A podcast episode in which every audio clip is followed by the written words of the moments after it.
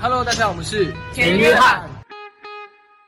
你现在收听的是华冈广播电台 FM 八八点五。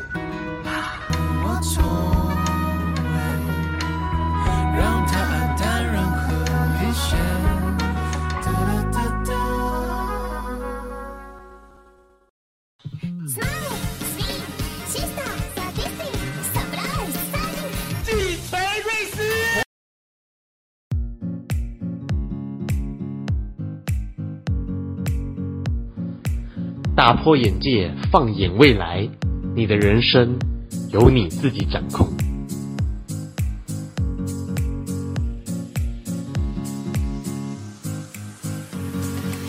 中华文明博大精深，你不可不知的中国历史故事，请锁定每周三下午四点到四点半，暗黑熊猫男讲古。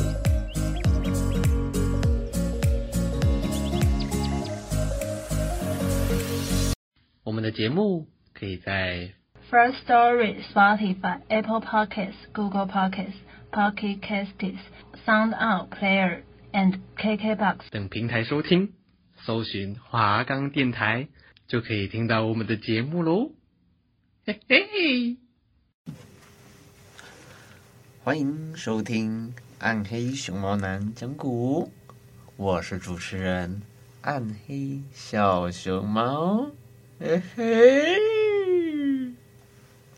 那么在上个礼拜呢，啊，我们讲的故事是这个青梅煮酒，也就是刘备和曹操呢，在梅子园中啊一起喝酒，啊谈天论英雄。那第二个故事是这个千里走单骑，也就是关羽的这个过五关斩六将。体现了关羽的武功勇猛。那么，我们就准备进入今天的故事了。熊猫照稿念：官渡之战。袁绍在中国北方的势力十分强大，所以他有统一天下的野心。但是曹操的势力也不可轻忽，所以袁绍一直把曹操当作是自己的心腹大患。终于，两位英雄到了你死我活的地步。为了消灭曹操，袁绍调动了七十万大军与曹操在官渡展开了大战。这就是中国历史上所著名的官渡之战。袁绍和曹操打打停停，双方各有胜负。他们持续了两个多月的时间，毕竟曹操的势力稍微逊色一筹。慢慢的，曹操军中的粮草快要吃完了，曹操急忙派人送信，要后方赶快送粮。没想到送信的人刚离开曹操的营寨，就被袁绍的士兵捉住。结果书信落在袁绍谋士许攸的手上，许攸看过信。急忙去见袁绍，说：“曹操大军都在官渡，后方一定十分空虚。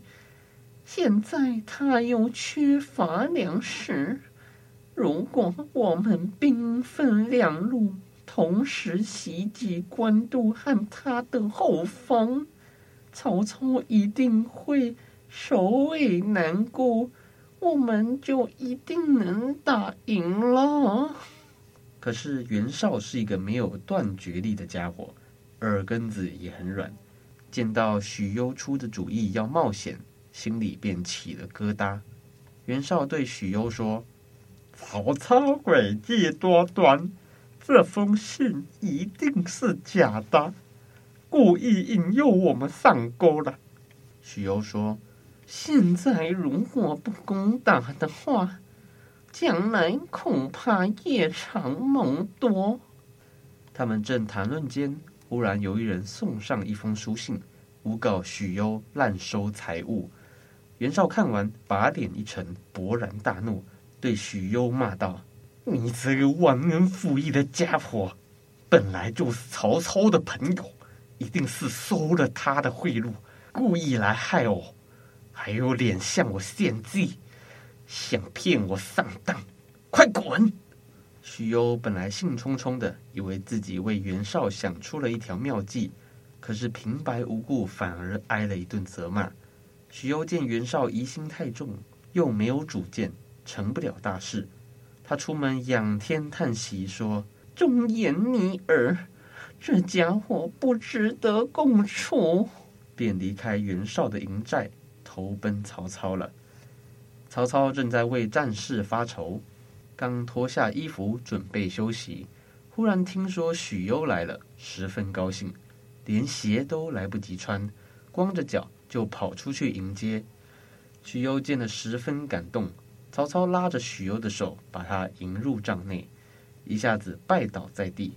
许攸慌忙地把曹操扶起来，说：“您是汉朝的丞相，我只是一介平民罢了。”你怎么能如此礼贤下士，实在难得啊！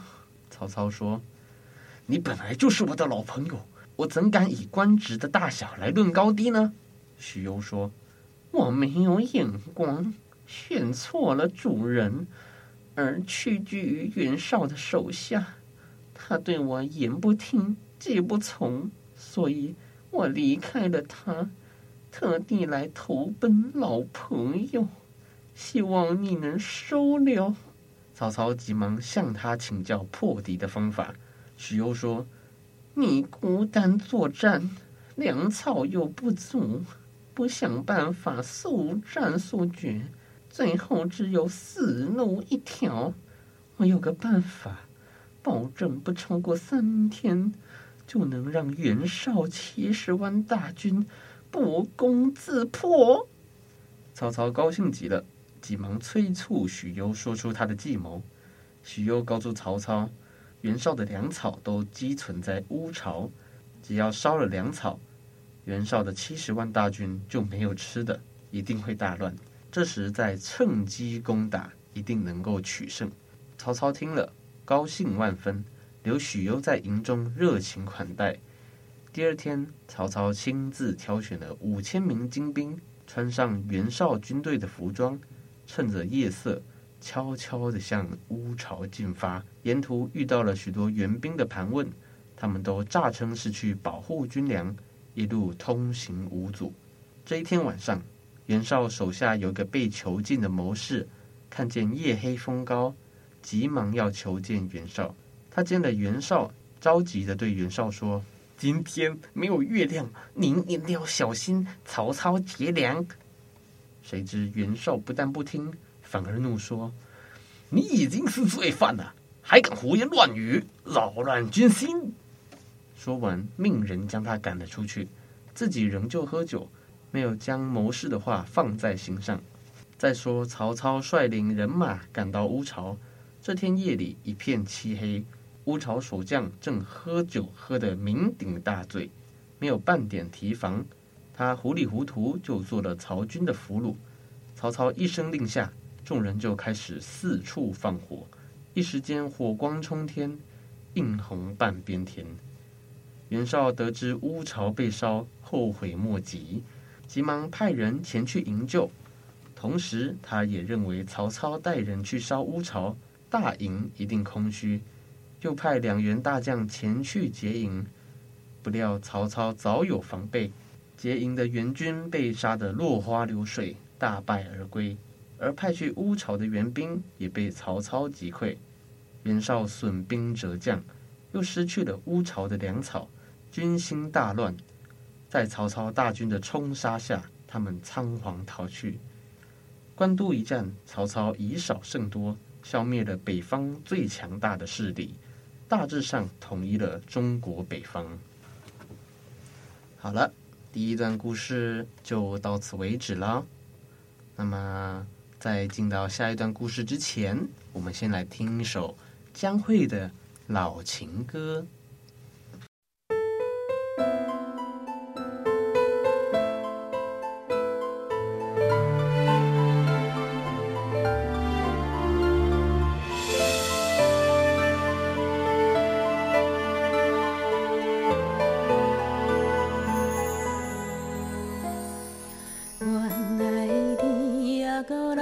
留着咱家的彼领被。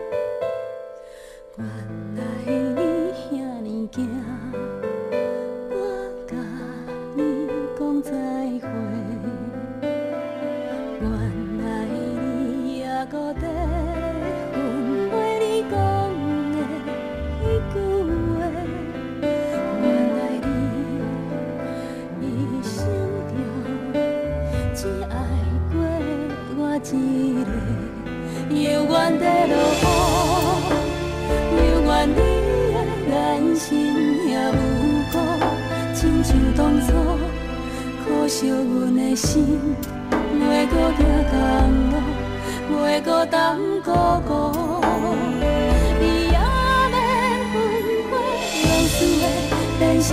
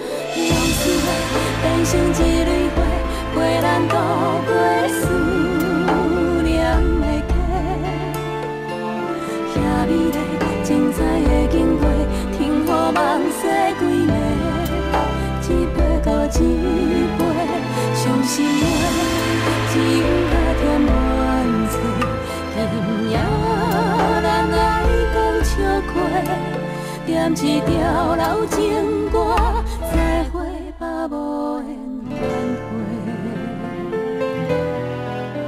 伤心话只有加添怨嗟，今夜咱来讲笑话。点一条老情歌，再会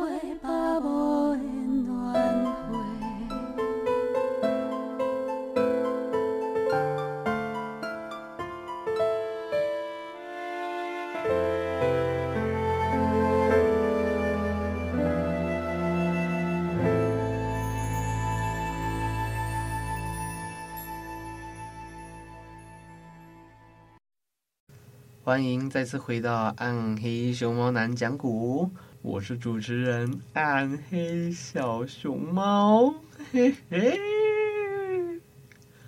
那么在刚才故事中啊、我们听了这个官渡一战的故事过程，那么我们就要准备进行下一段故事喽。徐庶见诸葛，刘备连年征战。觉得自己身边缺少一位称职的谋士，他想称霸北方，可是现在身边的贤才还不够多，因此刘备十分注意礼贤下士，招揽各方人才。一次偶然的机会，刘备遇到了一个名叫单福的贤士，此人一表人才，熟读兵书，治军打仗样样精通，学问也很渊博。经过一番交谈，刘备决定拜此人为军师，负责训练兵马。曹操统一了北方，就萌发了南征的念头。第一仗就要南下消灭刘备。他先派大将曹仁带领三万军马进驻樊城，威逼荆州。曹仁到了樊城，立即派吕旷、吕翔带领五千精兵，并排成一字长蛇阵进攻刘备。刘备得知此事，急忙向单福请教对策。单福说：“敌军来犯，用的是一字长蛇阵，打蛇头，蛇的尾会来保护；打蛇尾，蛇头会来保护；打蛇腰，两头都会来保护。所以不能让他们入境。可以派关羽带一支人马从左面杀出，切断敌军中路；张飞也带一支人马从右面杀出，切断敌人的后路。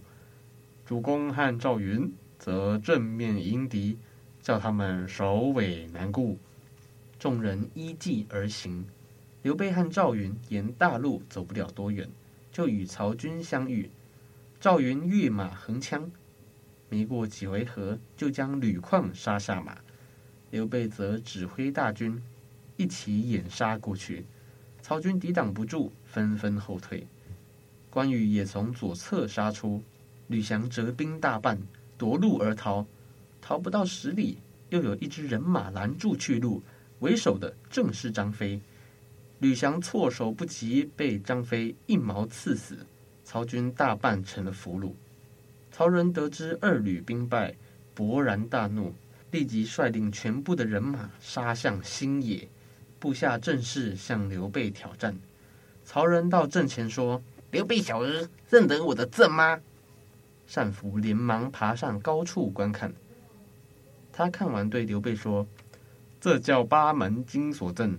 所谓八门，指的是休、生、伤、杜、景、死、金、开。”如果军队从生门、景门、开门打进去的话，就必能成功；但若从伤门、金门、修门冲进去，就必定失败。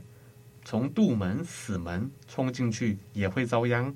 现在曹仁的阵虽然布得整齐，可是中间缺少一个主将。如果从东南角的生门打进去，从西边的景门打出来，那这个阵就乱了。于是刘备传令，叫赵云带领五百士兵从东南方打进去，从西边冲出来。曹仁没有想到自己精心布下的大阵却被单福识破，自己又被打得落花流水，溃不成军。曹仁逃回樊城，暗想：刘备今日战胜，一定得意非凡，必然会放松警戒。我何不连夜去劫营？想到这里。他不顾其他人的劝告，连夜点齐兵马，悄悄向刘备大军摸来。不料刚刚接近刘营，忽然火光四起，各路兵马一起杀出。原来单福早就料到曹仁会来劫营，在这里设下了埋伏，并派关羽连夜夺取樊城。曹仁拼命死战，好不容易杀出了重围，逃回了许昌。曹操得知刘备有单福相助。便与手下谋士商议对策。有人说：“单福原名徐庶，是个大孝子，丞相可以派人将他的母亲接到许昌，再请徐母写信给徐庶，他一定会来投靠您的。”曹操依计而行，将徐母骗到了许昌。曹操亲自取出文房四宝，想叫徐母给徐庶写信。徐母说：“刘备是个什么样的人呢？”曹操说：“不过是个献配的一个小小百姓罢了。他妄称自己为皇叔，这人没有一点信义，外表看起来是个君子，其实是个小人。”徐母听了，厉声斥责曹操说：“你很会骗人！”我早就听说过刘备是中山靖王刘胜的后代，他是汉景帝的玄孙，他为人忠厚谦虚，素来有仁义的美称，连山上的樵夫、放牛的牧童和头发花白的老人都知道，他是当今世上的英雄。我的儿子辅佐他，正是得到了明主。你虽然托名为汉朝丞相，其实不过是个汉贼罢了。倒反称刘玄德是叛逆之徒，想要使我的儿子弃暗投明，真是不知害臊。曹操大怒，要杀徐母，被旁边的人劝住，一计不成，曹操又心生一计，他模仿徐母的笔迹，给徐庶写了一封信。徐庶为了母亲，不得不辞别刘备，前往曹营。临行前，刘备十分难过，徐庶也落下了眼泪。他对刘备说：“我向你推荐一个人，这人叫诸葛亮，字孔明，住在隆中，人称卧龙先生。你可以去求他来辅助你。”刘备一下子想起他越过檀溪后遇到的水镜先生曾说：“伏龙凤雏得到一个就可以安定天下了。”刘备忙问：“伏龙是诸葛亮吗？”徐庶说：“正是。”刘备大喜。徐庶推荐诸葛亮后，拜别刘备，去了曹操那儿。可是曹操用的是奸计逼他来的。徐庶是个忠义的人，他不会背叛刘备，因此自从他到了曹营后，没有给曹操献过一条计谋。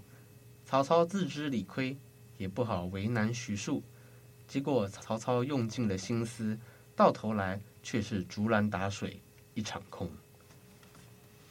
好了，今天的故事就到此为止喽。那么我们在进入熊猫公道博之前呢，我们先进一段广告，顺便来听一首江蕙的老乐诗。是谁家的孩子在哭泣？他害怕，他无助，听了让人好心痛。您愿意给予温暖吗？我是孙燕姿，支持家福，用爱包围受虐儿。邀请您一起响应儿保好邻居行动，请洽家福专线零八零零零七八五八五零八零零，您请帮我帮我。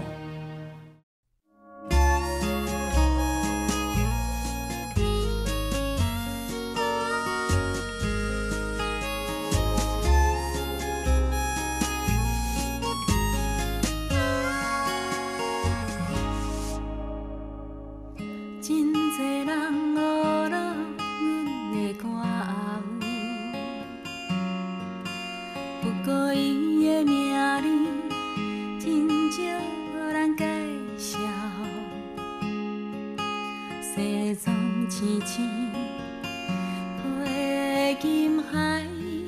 头，大长 ca.